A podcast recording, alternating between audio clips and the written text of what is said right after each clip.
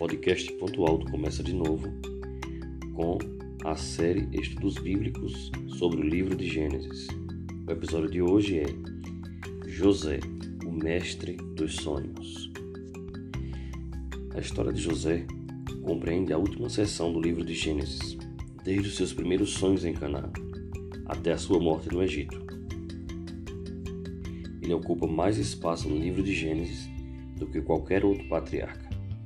Embora fosse apenas um dos filhos de Jacó, ele é apresentado em Gênesis como um grande patriarca, como Abraão, Isaac e Jacó. Vamos ver também que a vida de José destaca duas verdades. Primeiro, Deus cumpre suas promessas. E segundo, ele pode transformar o mal em bem.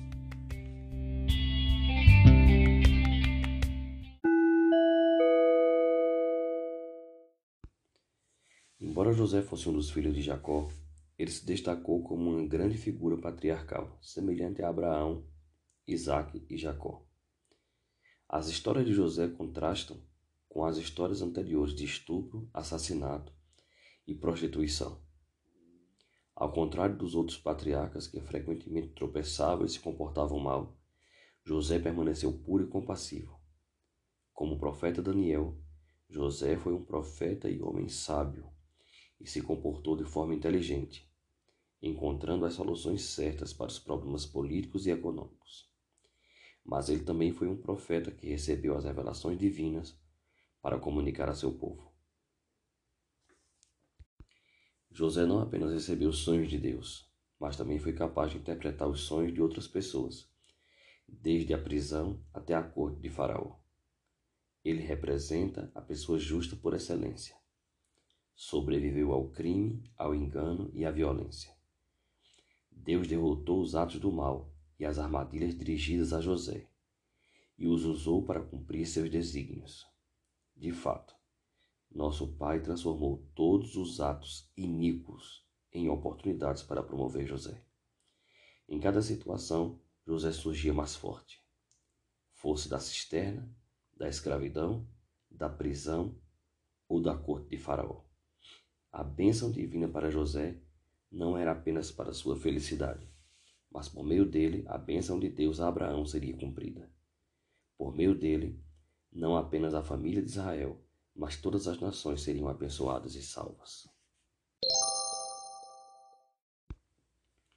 O fato de que José recebia sonhos de Deus era de certo modo humilhante para seus irmãos.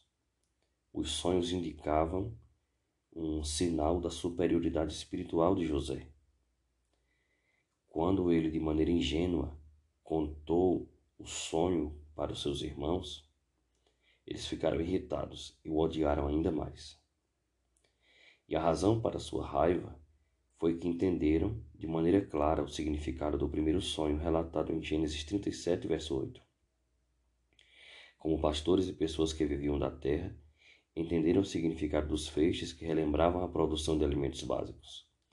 O fato de seus feixes terem se curvado diante do feixe de seu irmão sugeria que um dia eles seriam economicamente dependentes dele e até mesmo se comportariam como seus servos para esse propósito.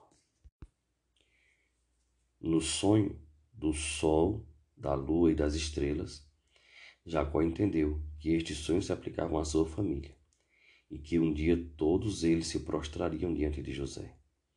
Embora Jacó repreendesse José ou pretendesse repreendê-lo, ficou intrigado com o sonho e secretamente ponderou sobre isso, ansioso para ver seu cumprimento. No entanto, os irmãos ficaram preocupados e com ciúmes, porque sentiam que o sonho era uma ameaça para eles. Por isso, aproveitaram a primeira oportunidade para eliminar o sonhador.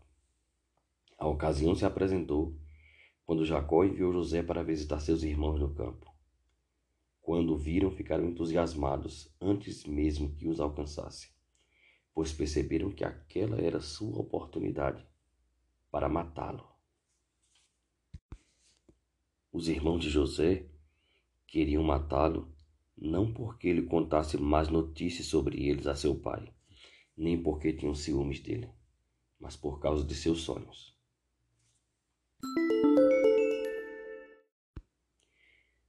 Aquilo que para os irmãos de José foi uma zombaria se tornou profético, porque José foi de fato um especialista na interpretação de sonhos. Embora estivesse sozinho enfrentando perigo, a cada passo de sua jornada cheia de problemas, alguém inesperadamente intervinha em seu nome. Quando os irmãos planejaram matar José, Rubem os convenceu a jogá-lo em uma cisterna.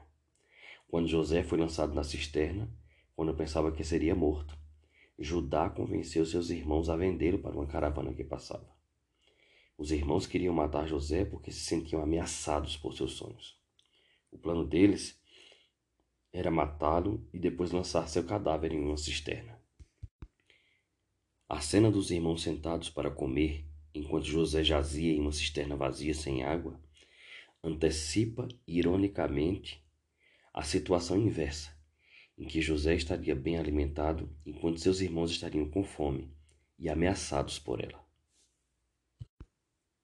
Judá foi o único que agiu com sucesso em nome de José contra seus irmãos, enquanto Rubem só pôde ouvir seus irmãos planejando matar José. Judá foi ouvido por eles, que foram convencidos por seus argumentos. Enquanto Rubem conseguiu apenas atrasar o assassinato, Judá foi capaz de salvar José para sempre da mão de seus irmãos e desencadear o processo que levaria não apenas ao resgate de José naquele momento, mas também à futura salvação da família de Jacó e do Egito.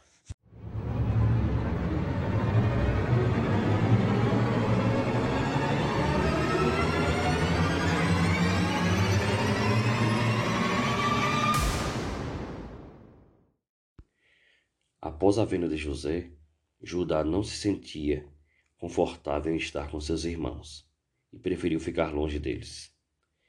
O desacordo de Judá com seus irmãos começa bem antes, quando ele usa o argumento do parentesco contra os irmãos. Ele diz sobre José: É nosso irmão, é nosso sangue. Diz isso para impedi-los de matar José. A consciência de Judá sempre foi forte e ativa como evidenciado mais tarde em seu apelo por Benjamim.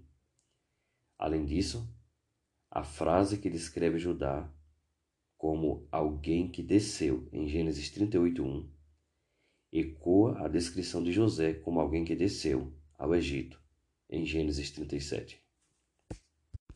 Esse paralelo sugere que o movimento de Judá para baixo foi de alguma forma solidário à condição de José, já que este foi levado para o Egito.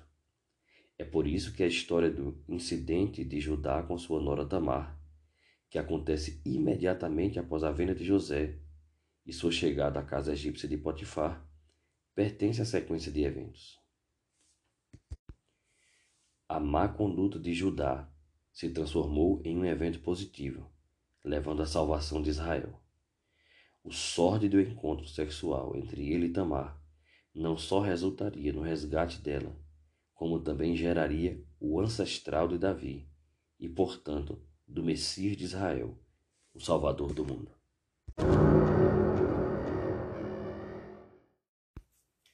Quando José foi posto no comando dos prisioneiros, conheceu o copeiro e o padeiro de Faraó, que estavam perturbados por sonhos que não conseguiam entender. José interpretou os sonhos como previsões do que aconteceria com eles no futuro. O sonho do copeiro significava que ele seria restaurado à sua posição anterior, enquanto o sonho do padeiro significava que ele seria enforcado. O capítulo termina com o relato do cumprimento desses sonhos, confirmando assim a veracidade dos sonhos e sua correta interpretação por parte de José. Após os dois sonhos dos altos oficiais, o Faraó também teve dois sonhos, que ninguém podia interpretar. O copeiro-chefe, que de repente se lembrou de José, o recomendou a Faraó. Apresentava-se então o mesmo cenário de antes, como nos dois casos anteriores. O Faraó relatou seus sonhos a José, que os interpretou como uma mensagem divina a respeito do futuro econômico do Egito, e aconselhou o rei sobre como administrar a situação. Impressionado com a sabedoria de José, o Faraó lhe promoveu e confiou a ele a administração do país. José administrou os grãos coletados e organizou a sobrevivência econômica do mundo.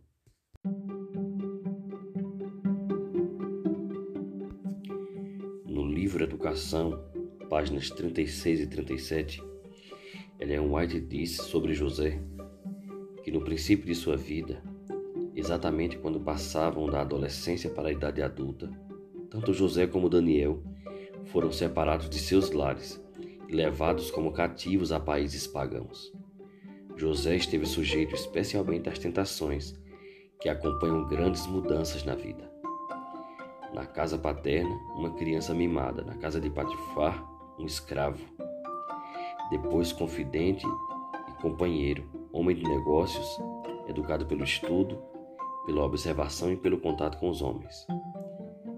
No calabouço de Faraó, prisioneiro de Estado, condenado injustamente e sem esperança de reivindicação ou perspectiva de libertação. Chamado em uma grande crise para dirigir a nação. O que habilitou José para preservar sua integridade? Em sua infância, José havia sido ensinado a amar a Deus e a temê-lo.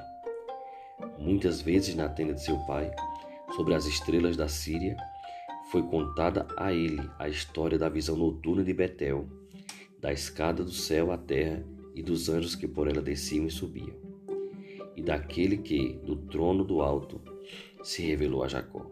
Foi-lhe contada a história do conflito ao lado do rio Jaboque, quando, renunciando os pecados cultivados, Jacó se tornou conquistador e recebeu o título de príncipe com Deus. No momento crítico de sua vida, quando ele fazia aquela terrível viagem de seu lar da infância, em Canaã, para o cativeiro que o esperava no Egito. Olhando pela última vez as colinas que ocultavam as tendas de sua parentela, José se lembrou do Deus de seu pai, recordou-se das lições da infância, e seu coração comoveu-se com a resolução de mostrar-se verdadeiro, agindo sempre como convém a um súdito do Rei Celestial.